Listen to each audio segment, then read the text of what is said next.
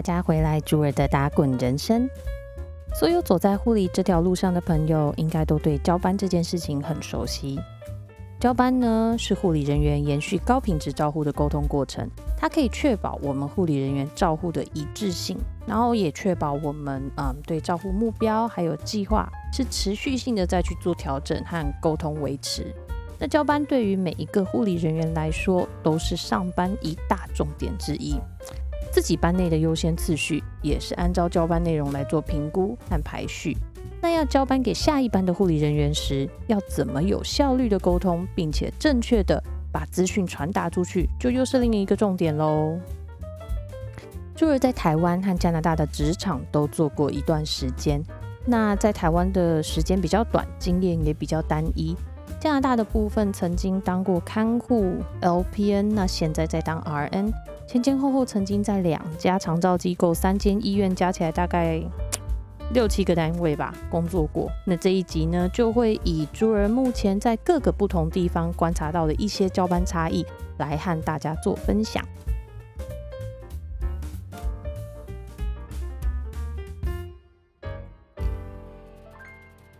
最近看到台湾新闻上的很多风雨哈，那台湾的朋友，你们真的也辛苦了。其实早在台湾疫情爆发之前，我就跟猪妈说过，台湾如果爆发疫情的话，会比我们还要辛苦，因为台湾的人口真的太密集了，可以活动的空间真的很少。那走出去随便都会遇到人。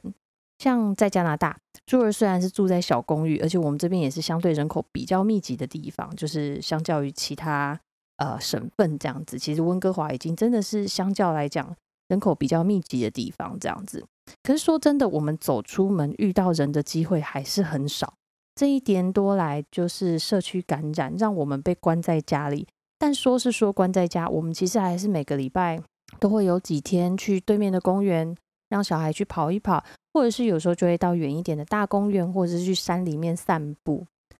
那台湾的疫情也爆发一个多月了吧？就听到我的。家人呐，还有朋友们就说已经很久没有踏出家门，就觉得还蛮心疼的。因为我觉得我们都还是需要出去透透气这样子。那最近又看到很多新闻上的各种口水、各种争斗，然后甚至有些人就是也会在一些社团里面做一些就是那些资讯假资讯啊，或者不管是真假，真的看到后来就觉得心好累。但说真的。我能做的也不多，有时候呢，就看见长辈传的那些假消息，有空有心力的时候，我就会回答一些，但大部分时候我也是都选择划过去不要看的。在这种时候呢，就更要维持自己的界限。像去年，珠儿曾经一度到极度忧郁的状态，有一部分也是跟自己没有划出界限有关，因为我一直不断让。各种铺天盖地的新闻，然后口水纷飞的谩骂，还有长辈们源源不绝的假消息，在我的所有时间里面不断的困扰着我。我花了很多时间去看新闻，去查资料，去看论文，然后去试图做卫教，去试图和长辈们厘清那些假消息。结果最后被打倒的是我自己。那现在我就学会了先照顾好自己，这也是当妈妈后的一个体会。如果我没有照顾好我自己，我就没有办法去做我想做的事情，就更没办法照顾我身边的朋友们了。所以，台湾的朋友们，如果开始感到疲倦，如果开始感到焦躁、忧郁的话，记得把你们的手机暂时放远一点，或是把讯息通知关掉，把电视、电脑都关掉，把这些资讯来源全部都关掉，去睡一觉，去打一场电动，去吃一顿，让自己离开这些纷纷扰扰。暂时假装病毒不存在，我我我我非常理解，我们真的希望它不存在，但是我们就暂时假装一下，让自己的心、让自己的脑都好好的放假休息一下吧。要把我们的身心照顾好，我们才有体力还有耐心继续奋斗下去。那希望我们不管是台湾还是加拿大还是世界各地的朋友们，希望我们可以一起撑过这一波疫情。那回到我们今天要聊的交班，呃，我记得以前在台湾真的很害怕交班，就想到交班就会有一种深深的焦虑感。然后有时候又会知道自己下一班会遇到特别店的学姐的时候，那个焦虑感 真的是从前一天晚上就会让我失眠。然后呢，下班又常常一路哭着回家。在台湾的交班是会对着 Cardex 念，有时候遇到新换段的时候就很崩溃，要从头唱 Cardex。遇到那种入院一段时间的就更崩溃，因为这中间做的大小事情通通都要念过一遍，包含几月几号输了几袋血，对，就是真的几袋几个 unit 这些全部都要念出来，然后哪一种不一样的血品，然后。还有包含每一次呃胸部 X 光片的检查的结果，每一次的不管是 EKG 还是我们常讲的电脑断层，这些全部都要念一遍，它的结果到底是什么？那 Cardex 上面有写的还好，就怕那种 Cardex 上面没写，然后自己在接班的时候没有想到要问的，被下一班问起来却不知道的时候，真的挨一顿骂都算常态。这样的交班的好处之一呢，就是对病人的状况会掌控的非常好，过去病史也会知道的非常清楚。那但是它的 downside，它的缺点的话呢，可能就是真的它会引起很大的焦虑感，然后再加上就是说你可能资讯也知道的太多了，其实在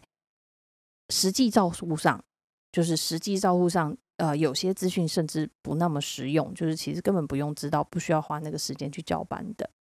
那在加拿大的话，就还蛮看单位的，每个单位的交班制度都不太一样。但这应该也是因为我在台湾只有在一个工 单位工作过，所以在我有限的记忆里面，就是大致上台湾都是以唱 Cardex 来做一对一交班。呃，我在台湾的话，目前的印象其实真的就是当初的工作经验，然后还有实习经验。但是因为我实习的几个单位跟后来工作的单位都是在塑胶医院。所以我的经验基本上就是塑胶医院。那我觉得，呃，塑胶医院基本上不管啊怎么样的，每个单位的气氛不一样啊，或者什么样的不一样，其实基本上像这种交班的事情，大致上都还是相同的。不过台湾其他医院的话，我就真的没有经验，所以不太了解了。那回到加拿大部分，其实我花了一段时间才适应加拿大的交班习惯。在长照机构的部分，我做过的两间长照机构都是用录音的方式交班。那朱尔当初在遇到最大的问题呢，就是 第一，我不会用那一支录音笔，从来也没有人教我要怎么用。那常常我播放完之后，我不知道该怎么重新再听一次，或者是录音的时候讲错话，我不知道该怎么重新录，或者是很蠢的，就在录音的时候不小心把上一班的交班内容洗掉了。那第二个呢，就是听交班听得很吃力。其实这个到现在我都偶尔还是会出现这个问题，因为录音笔通常里面都是有点模糊。那我们就扣掉录音笔不说来，呃，不说的话，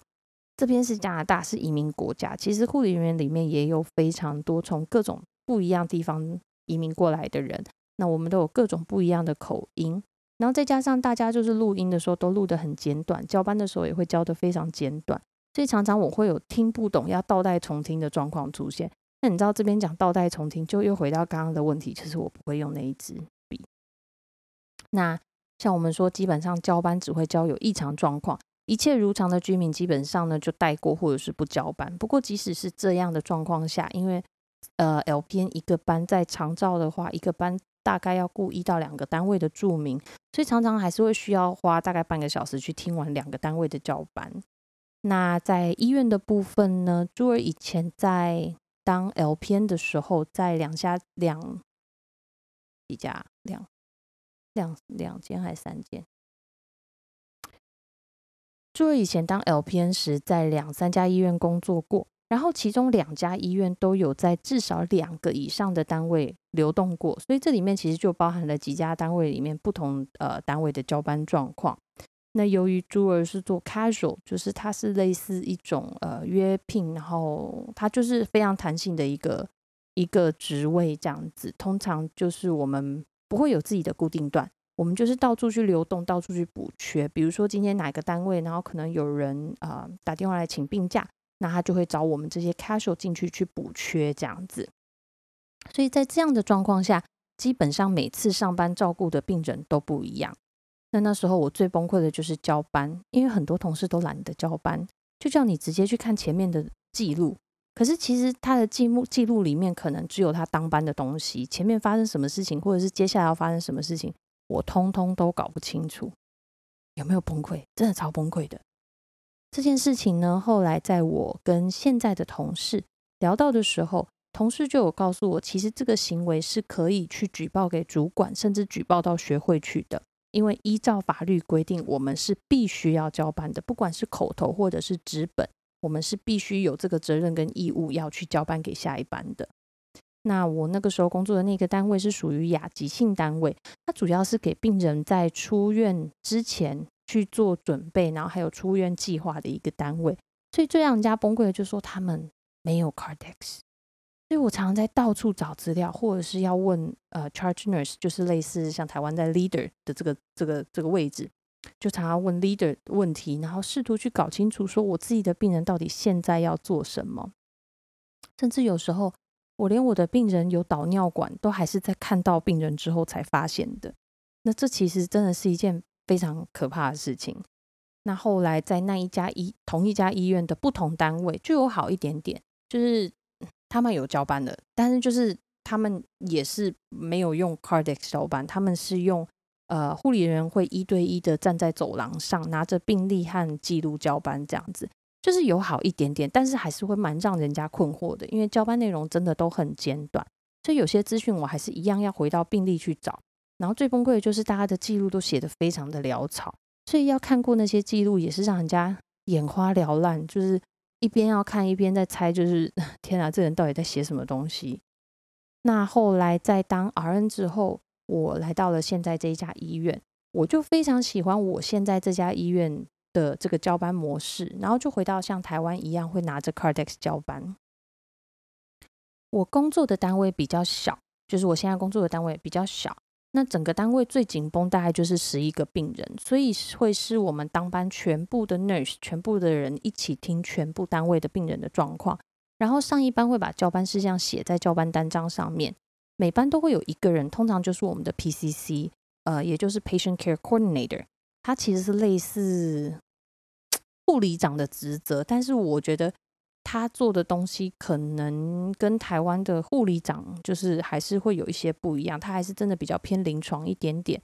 如果 PCC 不在，就会是 Charge Nurse，就是我们前面讲到的 Leader 去读这些交班单张，然后大家会一起讨论状况。如果说我们不熟的病患呢，其他同事也是会帮我们补充一些，呃，不管是病人的家庭背景啊，或者是在照护上遇到一些状况，或者是呃，比如说前几天发生了什么事情这样子。就会很快的 fill us in，就是呃帮我们补充一些资料这样子。所以在交班的同时，我们也会讲到他接下来的计划，比如说他这个人是计划要回家，或者是这个人希望接下来可以到安宁机构去。这个人住院的目标是什么？他希望他的疼痛可以被被受到控制，他可以希望他的哪一个症状被受到控制？那这样感觉就真的是一个团队模式。我们在面对家属的问题时，就算是呃别人的病人，不是自己照顾的病人，我还是大致上都知道病人的状况，然后我可以做一些基本的回应。所以，除非就是到一些比较 detail 的、比较细节的一些东西，我会没有办法回答之外，其实大致上的东西我们都可以帮忙协助做处理这样子。所以，在我现在这个单位，家属的 feedback 都是非常好的。因为每个护理人员大概都知道每一个病人的状况，然后呃，在遇到状况的时候，不管是医师还是其他的呃专业人员，包含是 OT 或是 PT 这些职能呃职能治疗师或者是物理治疗师，他们在问问题的时候，基本上我们大致上都可以帮助去处理问题。所以我觉得这部分还不错，因为就感觉真的是我们每一个人都可以去照顾到每一个病人。那在加护病房的话，因为我前阵子有接一些加护病房的班嘛，那他们也会有自己的交班单张，他们的交班单张就跟我们安宁病房的交护班单张不一样。那加护病房的交班单张上面呢，是依照各系统去做分类，然后交班的时候就会按照这单张上面各系统去做讨论，里面就分成比如说什么 CV 啊、Neuro 啊、泌尿系统啊、排泄系统啊等等等等等这一类。那交班的时候呢，就是会一对一的去做 report。然后加加加护病房比较特别的是，因为上一班会留下来做交班，所以他们的交班时间是有涵盖在上班时间里面的，我觉得这点真的是超棒。比如说上白班的话，上班时间就会是早上七点半到晚上七点四十五分，就是会有多一个十五分钟的的重叠期，让大家去做交班这样子。这部分我真的觉得很不错，因为像以前我们在台湾都要提早到病房做准备，还要提早量 vital signs 啊，然后提早做交班，常常上一班也要留下来交班，可是这些时间都是没有薪资的，所以。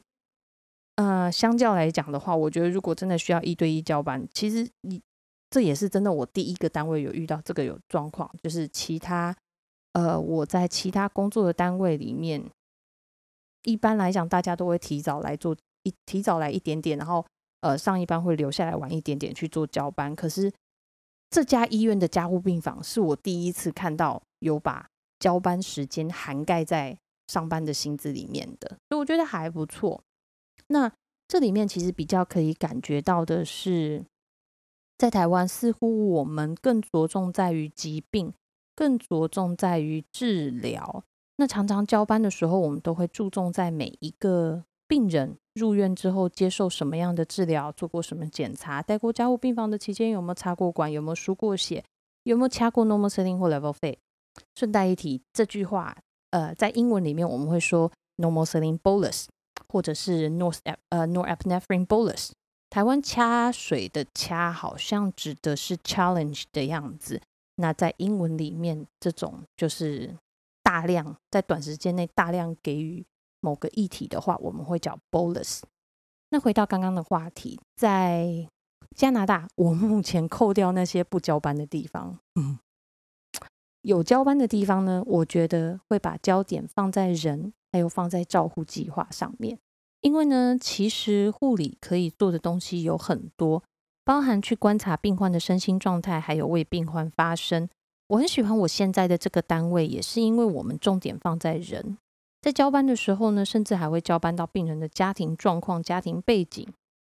然后 Cardex 里面会写到谁是主要照顾者啊，谁常常来探视病人。如果有特殊的家庭状况，也会写在 Cardex 里面。比如说，就有曾经遇过家庭状况极度复杂的，就是那种家里可能有小三呐，然后，呃，但是全部人都还是住在一起，就是包含小三，然后跟现在的呃爸爸，然后还有原本的正宫，这些全部都住在一起。然后小孩不管是跟正宫有的，还是跟小三有的，也全部都住在一起。然后我们可能就要去搞清楚，就是说。哪个人是主要决定者？然后，呃，我们在做通知一些事情的通知的时候，我们需要去联络到哪一个人？那这部分还有另外一点还蛮特别的是说，像我们交班的时候，我们还会特别去教，呃，比如说病人的太太叫什么名字，病人的先生叫做什么名字，病人的呃女儿叫什么名字，儿子叫什么名字。所以，当我们第一次看到家属。就尤其是像我们这种做约聘的，当我们第一次看到呃某位家属来探病的时候，其实我们很快就可以去呃跟上，然后去以名字相称，然后去知道他们的状况，所以这个部分也会让病人还有家属的感受度更好。那还有另外一个我观察到的就是，台湾和加拿大的医疗会严谨在不一样的地方。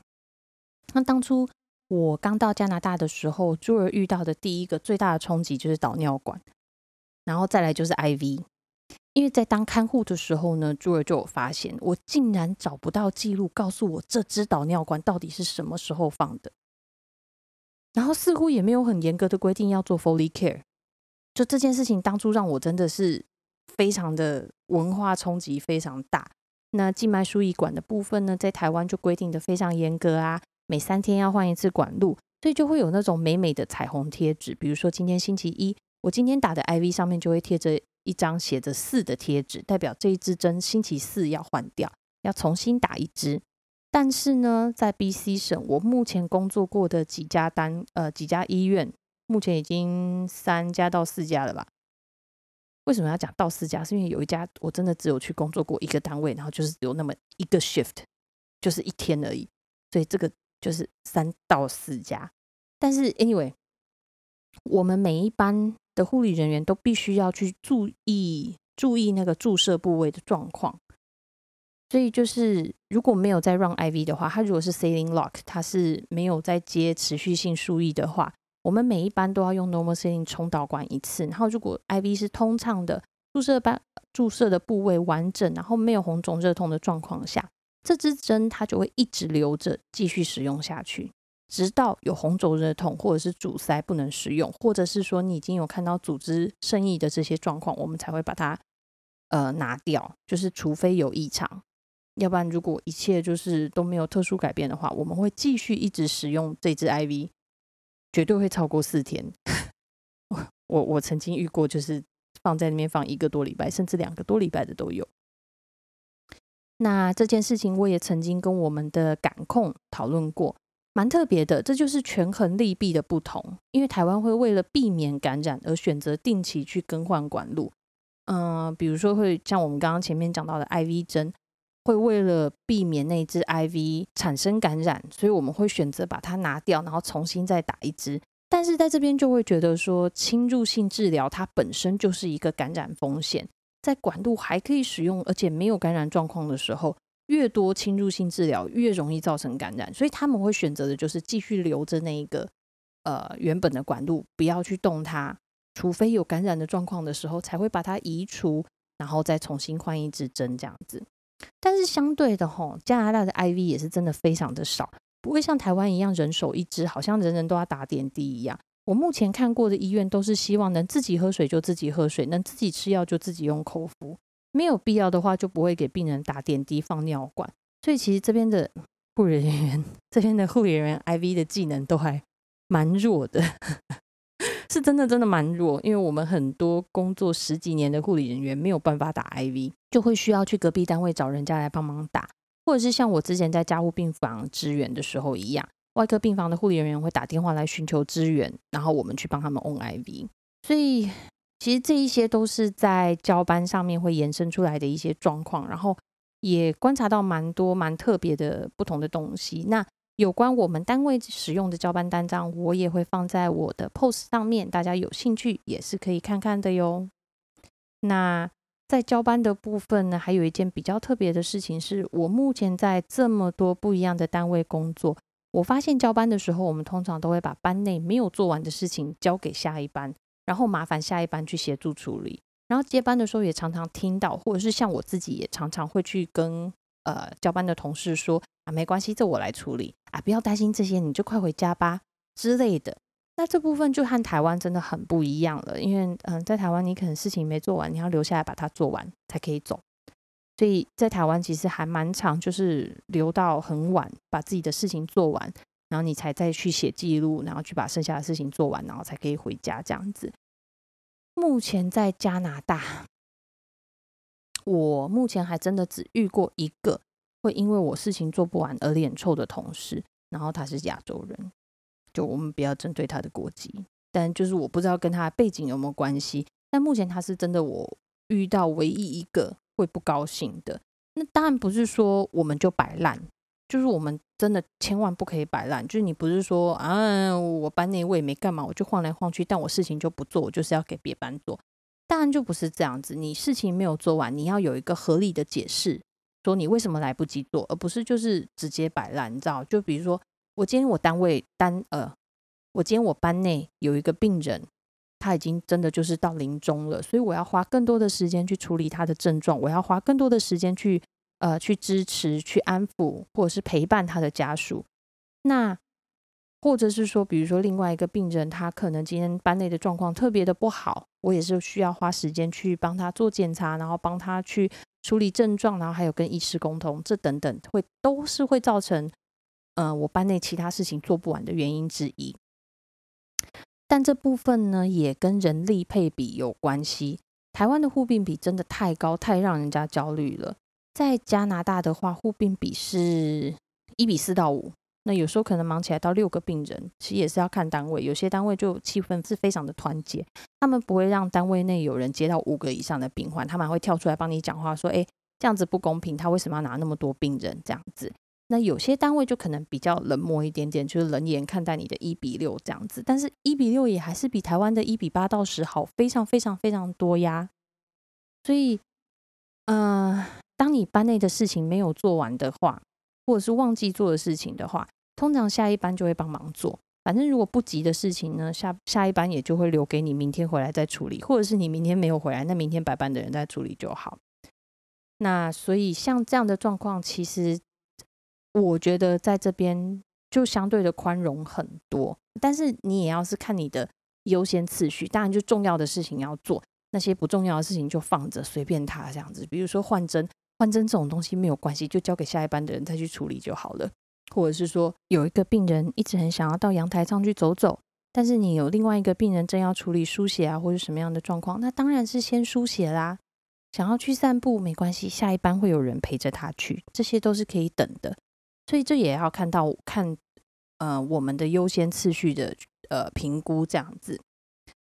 那我很喜欢我现在这个单位的其中一个大原因，就是因为这个单位的同事真的是贴心到一个不行。当我们知道下一班会有缺人力的时候，我们就会尽量去帮下一班多做一点事情。比如说，呃，我们说每有些东西，有些管路是每二十四小时要换的，就是一些 IV 的管路啊，或者是打点滴的管路，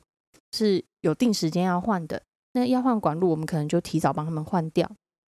白班呢，也可以先帮夜班去补足物资，因为一般来讲都是夜班要去补的。那也可以帮下一班先量量好 vital signs。或者是像我们之前夜班就曾经帮白班把所有的病人全部都擦澡擦好了，这样子白班的话，他们就算少人力，他们的工作也可以少一点点。所以这样子种种加起来，其实就觉得很多东西其实真的都是互相。然后我也一直就是很喜欢我现在这个单位的工作氛围。我觉得可能就是每个人抱的心态都是我可以帮谁多做一点什么。然后每个人多做一点，其实整体而言，你在那个单位工作就是真的非常的舒服。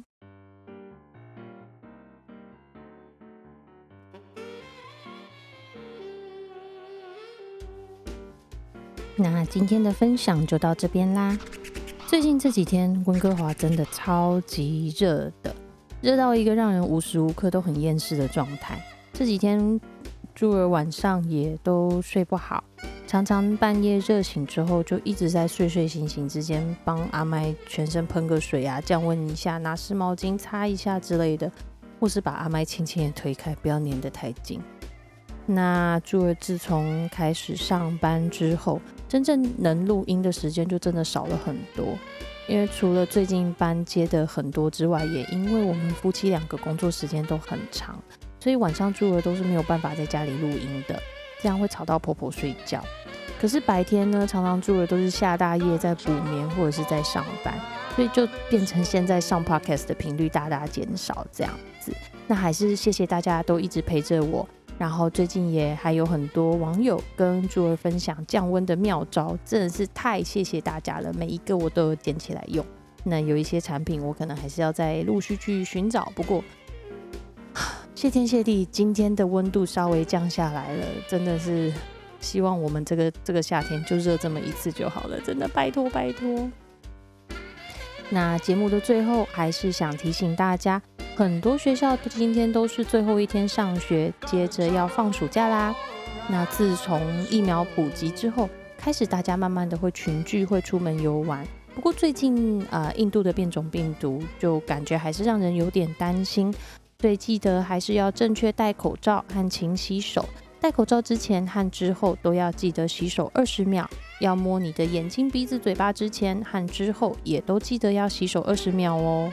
那喜欢珠儿的节目的话，欢迎大家在我的脸书“珠儿的打滚人生”按赞、追踪、留言。那珠儿的打滚人生也有 Instagram 账号是 Piggy Life in CA，也是 P I G G Y L I F E I N C A。那欢迎大家追踪哦。那我的 podcast 节目在 First Story、Apple Podcast、Spotify、Google Podcast、KKBox 还有 Pocket Cast 都可以收听。那喜欢的朋友也欢迎到 Apple Podcast 帮我做评价和留言，让更多人可以听到猪猪的声音哦。我们下次见啦，拜拜。